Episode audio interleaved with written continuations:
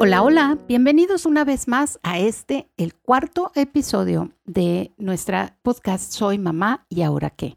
Estoy muy contenta de estar una vez más con ustedes esta semana que empezamos con otro proyecto, con otro consejo, con otra oportunidad de ir nutriendo más el corazón de nuestros hijos.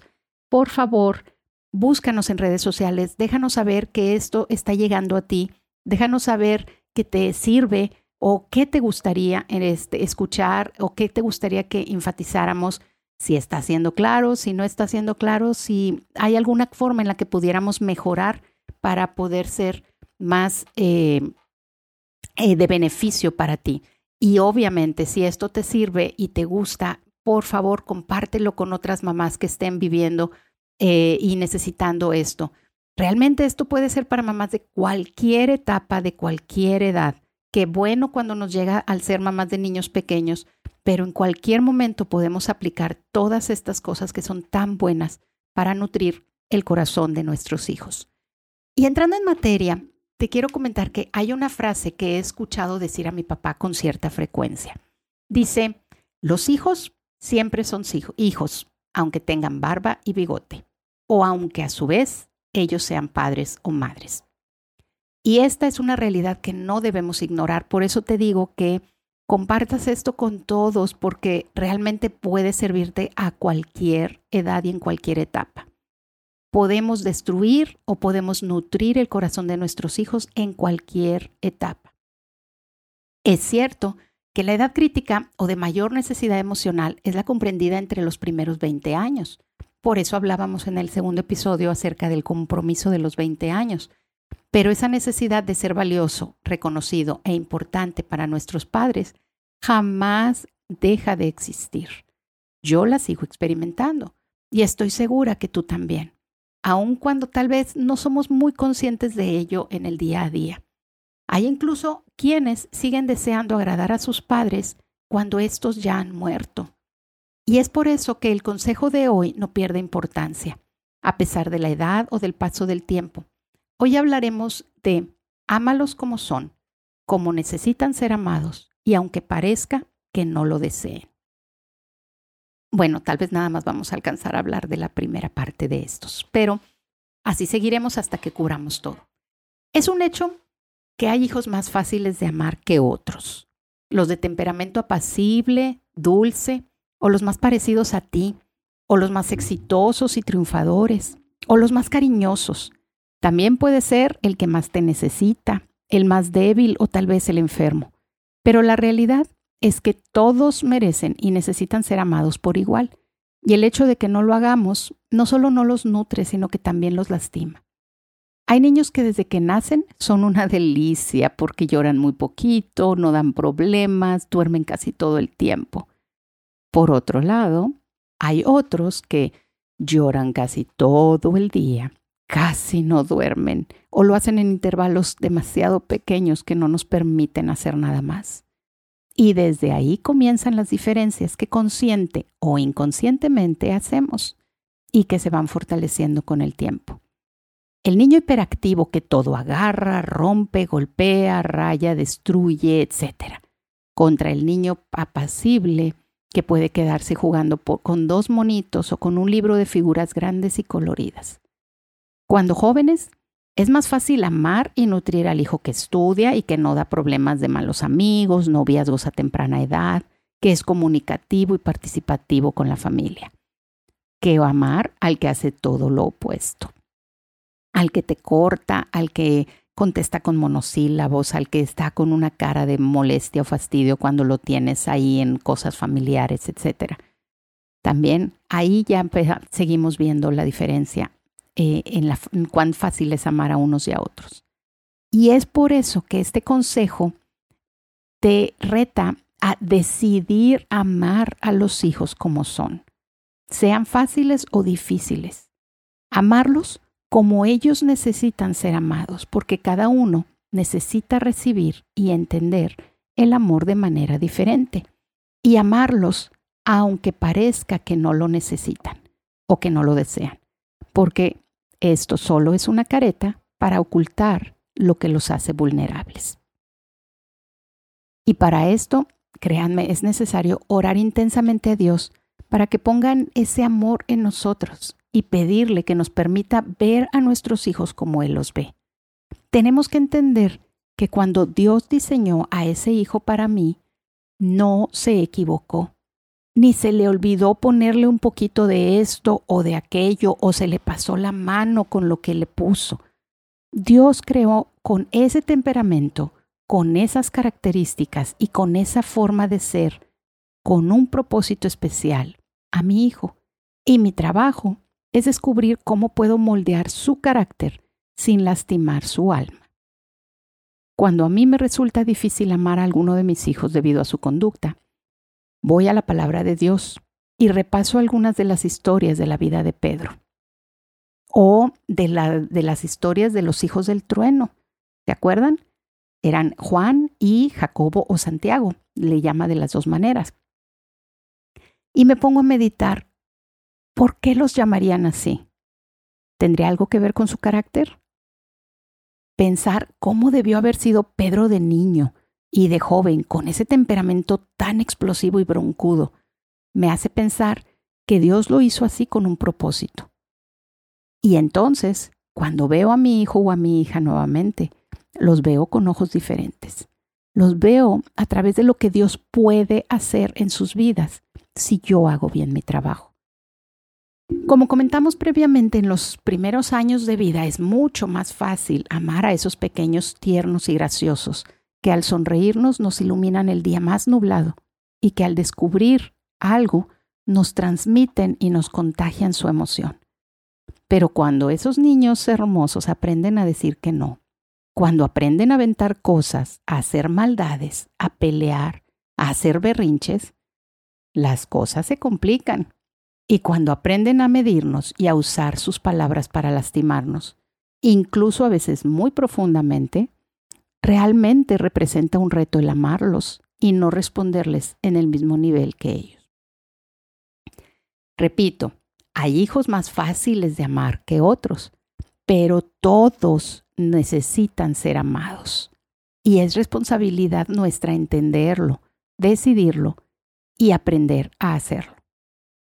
A continuación te quiero compartir una historia de un autor desconocido, una historia que me impacta y me recuerda la diferencia que hace un poco de interés y amor en la vida de un pequeño.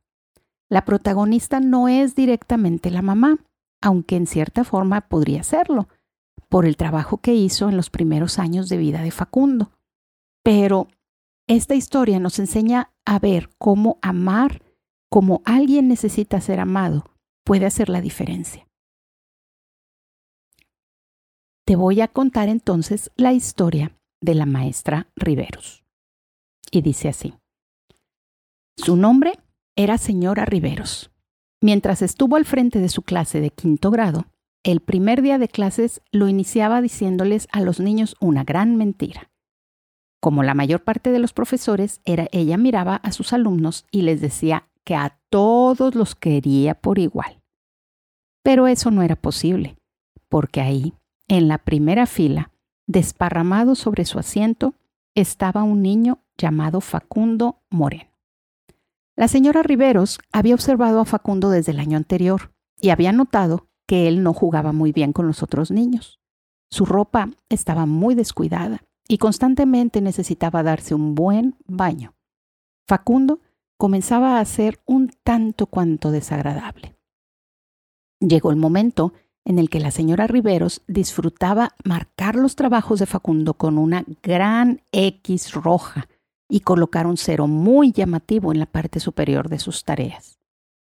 En la escuela donde la señora Riveros enseñaba, le era requerido revisar el historial de cada niño, y ella dejó el expediente de Facundo al final intencionalmente. De alguna manera no tenía ganas de leerlo. Cuando finalmente llegó a su expediente, se llevó una gran sorpresa. La maestra de primer grado escribió, Facundo es un niño muy brillante, con una sonrisa sin igual. Hace su trabajo de una manera limpia y tiene muy buenos modales. Es realmente un placer tenerlo cerca. Su maestra de segundo grado escribió, Facundo es un excelente estudiante. Se lleva muy bien con sus compañeros. pero se nota preocupado porque su madre tiene una enfermedad incurable y el ambiente en su casa debe ser un poco difícil. La, la maestra de tercer grado escribió, Su madre ha muerto. Ha sido muy duro para él. Él trata de hacer su mejor esfuerzo, pero su padre no muestra mucho interés y el ambiente en su casa le afectará pronto si no se toman ciertas medidas. Su maestra de cuarto grado escribió, Facundo se encuentra atrasado con respecto a sus compañeros y no muestra mucho interés en la escuela. No tiene muchos amigos y en ocasiones se queda dormido en clase. Ahora la señora Rivero se había dado cuenta del problema y estaba apenada con ella misma. Ella comenzó a sentirse peor cuando el día del maestro sus alumnos le llevaron regalos envueltos con preciosos moños y papel brillante. Todos excepto Facundo. El regalo de Facundo estaba mal envuelto, con un papel amarillento que él seguramente había tomado de una bolsa de papel. A la señora Riveros le dio pánico abrir en medio de todos los demás niños el presente de Facundo. Pero bueno, lo hizo. Y algunos niños comenzaron a reírse cuando ella encontró un viejo brazalete y un frasco de perfume con solo un cuarto de su contenido. Ella detuvo las burlas de todos los niños al decir lo precioso que era el brazalete mientras que lo ponía en su muñeca derecha. Y al mismo tiempo se colocaba un poco del perfume en su muñeca, diciendo que era un aroma exquisito. Facundo Moreno ese día se quedó hasta el final cuando ya todos los niños habían salido y le dijo a la señora Riveros, Maestra, el día de hoy usted huele como solía oler mi mamá. Después de que el niño se fue, ella lloró por lo menos una hora. Desde ese día, ella dejó de enseñarles a los niños aritmética, lectura y escritura. En lugar de eso, comenzó a educar a los niños. Puso especial atención en Facundo. Conforme comenzó a trabajar con él, su cerebro empezó a revivir. Mientras más lo apoyaba, él respondía más rápido y para el final del ciclo escolar, Facundo se había convertido en uno de los niños más aplicados de la clase, y a pesar de su mentira de que quería a todos sus alumnos por igual, Facundo se había convertido en uno de los consentidos de la maestra. Dos años después, ella encontró una nota debajo de su puerta. Era de Facundo, diciéndole que ella había sido la mejor maestra que había tenido en toda su vida. Cinco años después, por las mismas fechas, recibió otra nota de Facundo. Ahora escribía diciéndole que había terminado la escuela secundaria, siendo el tercero de su generación, y que ella seguía siendo la mejor maestra que había tenido en toda su vida.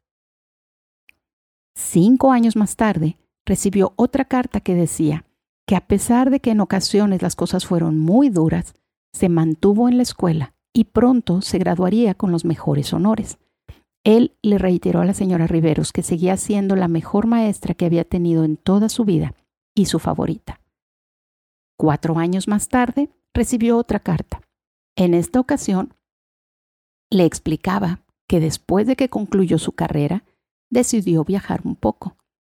En la carta le explicaba que ella seguía siendo su mejor maestra que había tenido y la favorita, y que ahora su firma se había alargado un poco, pues decía doctor Facundo Moreno. La historia no termina aquí. Existe una carta más que leer. Facundo ahora decía en esta carta que había conocido a una chica con la cual iba a casarse. Explicaba que su padre había muerto hace un par de años y le preguntaba a la señora Riveros si le gustaría ocupar en su boda el lugar que usualmente se reserva para la madre del novio. Por supuesto, la vieja maestra aceptó. Y adivinen qué. Ella llegó ese día usando el viejo brazalete y se aseguró de usar el mismo perfume que Facundo recordaba que usaba su madre la última Navidad que pasaron juntos. Ambos se dieron un gran abrazo y el doctor Moreno le susurró al oído. Gracias, maestra, gracias por creer en mí. Muchas gracias por hacerme sentir importante y mostrarme que yo puedo hacer la diferencia. La señora Riveros, con lágrimas en los ojos, tomó aire y dijo, Facundo, te equivocas. Tú fuiste el que me enseñó a mí que yo puedo hacer la diferencia. No sabía cómo educar hasta que te conocí. Uf, bueno. Después de esto, quiero hacerte una pregunta. ¿Cómo te ama Dios? Y si eres honesta, tu respuesta tiene que ser incondicional y eternamente. Por otro lado, te hago una, otra pregunta. ¿Cómo amas tú a tus hijos? Y tristemente, en tu caso y en el mío, la respuesta es no condicional, no incondicional y no eternamente. Y espero que con eso entiendas mi punto. Mi amor a mis hijos no se debe basar en lo que ellos hacen, sino en lo que ellos necesitan. Cristo no nos amó por lo que nosotros hacíamos, nos amó y nos dio lo que necesitábamos. Y lo hizo aun cuando no entendíamos, pedíamos o deseábamos. Y en algunos casos incluso aun cuando lo rechazábamos. Estar consciente de esto me hace más fácil no reaccionar mal, impacientarme, frustrarme o desquitarme con mis hijos en esos momentos en los que no es fácil amarlos.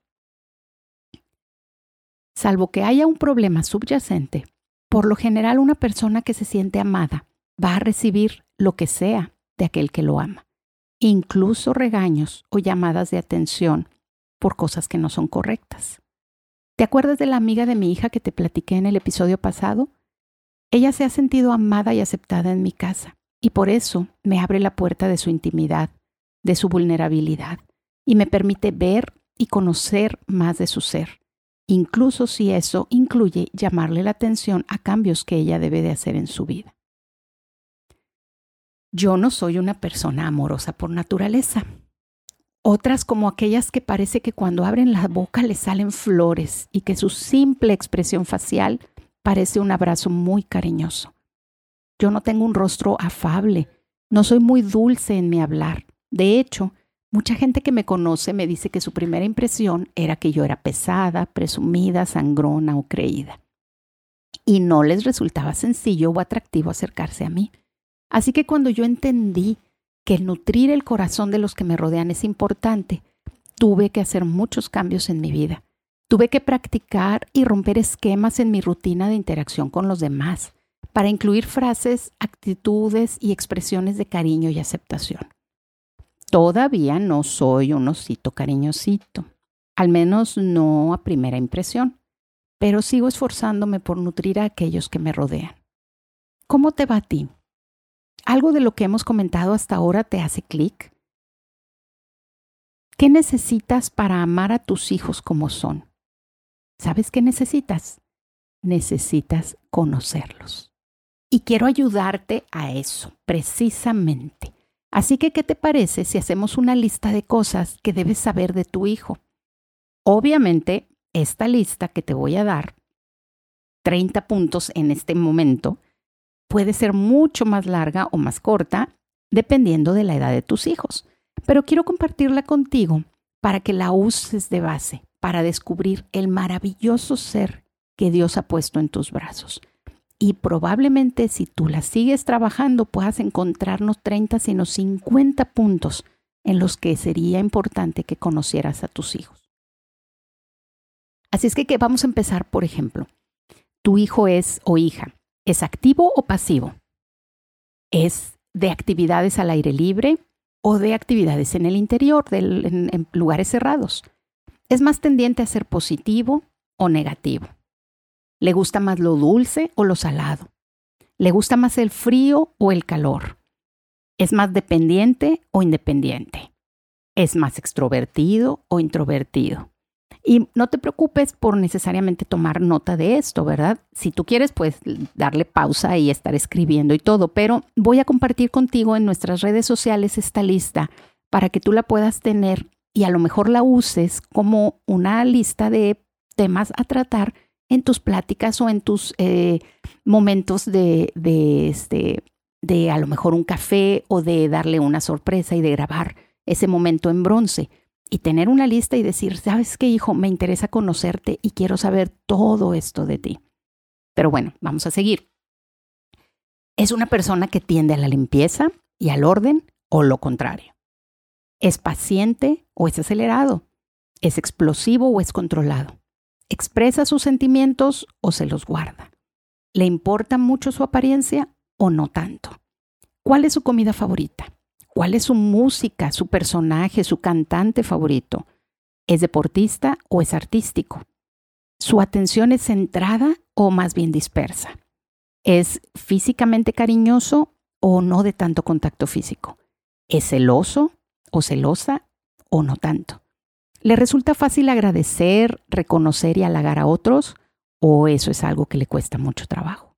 ¿Es orientado a las personas o a las tareas? ¿Es exigente es calmado? ¿Prefiere llamar la atención o pasar por desapercibido? ¿Disfruta reuniones de mucha gente o más bien algo de dos o tres personas más cercanas? ¿Le gusta más dar o recibir? ¿Es de naturaleza rencorosa o perdonador? ¿Es impulsivo o pensador? ¿Es líder o es seguidor? ¿Cómo es su nivel de frustración? ¿Qué tan alto o qué tan bajo está? ¿Con qué sueña? ¿Cuáles son sus pensamientos favoritos? ¡Wow! Esta va a ser una excelente tarea para esta semana. El tiempo se me ha ido más rápido de lo que yo quería y la verdad es que yo ya comienzo a sentirme cada vez más cómoda compartiendo todo esto contigo. Es un gusto poder platicar de estos temas que me apasionan y que han sido tan significativos en mi vida. Este consejo tiene tres partes. Ámalos como son, como necesitan ser amados y aunque parezca que no lo desean.